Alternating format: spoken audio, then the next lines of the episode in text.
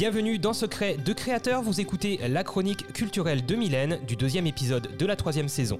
Cet épisode est sponsorisé par la boutique Photo Ciné Comédie.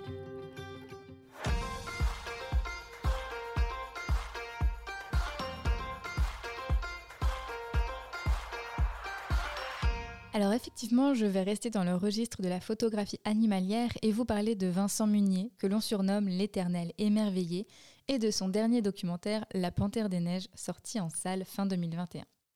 Vincent Munier est photographe animalier. C'est à l'âge de 12 ans qu'il découvre la photographie animalière avec un appareil photo que son père écologiste lui avait offert. Il passe son temps dans la forêt à construire des affûts et à attendre ce moment si précieux. Seul, camouflé sous son filet, il découvre les émotions que procure l'affût. Il capture ses premiers chevreuils et malgré des photos floues, il a su qu'il avait trouvé sa voie, ce pourquoi il était fait et ce à quoi il consacre à partir de ce moment-là tout son temps libre. Que ce soit dans son jardin, dans la forêt vosgienne ou sur la banquise, son plaisir de capturer l'éphémère et le vrai est le même. Fou amoureux de la nature, il arrive à faire de cette passion viscérale son métier. Et plus encore, il est porte-parole de la nature, de toutes les espèces sauvages de la planète. Son objectif est de témoigner de la beauté de la nature, de lui rendre hommage et de montrer au monde à quel point il est primordial de la préserver. Il a publié de nombreux livres photos dans le but de mettre en lumière les espèces menacées et de sensibiliser à la protection de la nature.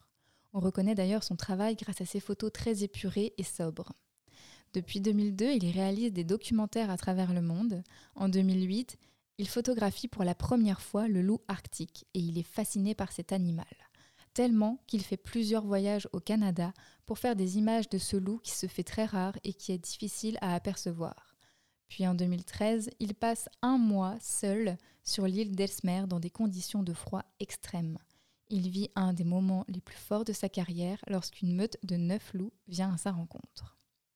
Plus récemment, il a fait la rencontre de la Panthère des Neiges dans le cadre de son dernier documentaire qu'il a réalisé avec Marie Amiguet, La Panthère des Neiges. Ils sont tous les deux partis avec l'écrivain Sylvain Tesson et l'assistant réalisateur Léopold Jacot. Une équipe réduite pour plusieurs raisons.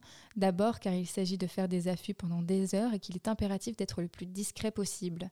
Et puis parce que les conditions de tournage n'étaient pas à la portée d'une grande équipe de tournage.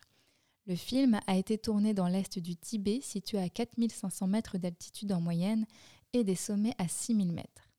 Il a fallu deux séjours de trois semaines sur place pour réaliser ce documentaire dans des conditions de tournage difficiles, entre moins 18 et moins 25 degrés, avec des vents forts qui soulevaient la poussière fine, qui pouvait être très, très contraignante pour le matériel.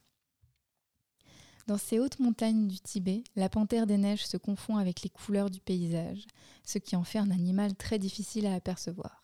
Pour la petite anecdote, Vincent Munier avait fait une photo d'un faucon cresserelle dans la montagne et ce n'est qu'une fois rentré en France qu'il s'est rendu compte que la fameuse panthère des neiges se trouvait juste en arrière-plan de sa photo et laissait dépasser sa tête scrutant le faucon. Pour vivre ou revivre le moment magique, suspendu et indescriptible que Vincent Munier et Sylvain Tesson ont vécu lorsqu'ils ont croisé le regard de la Panthère des Neiges, je vous conseille vivement ce documentaire d'une beauté extraordinaire.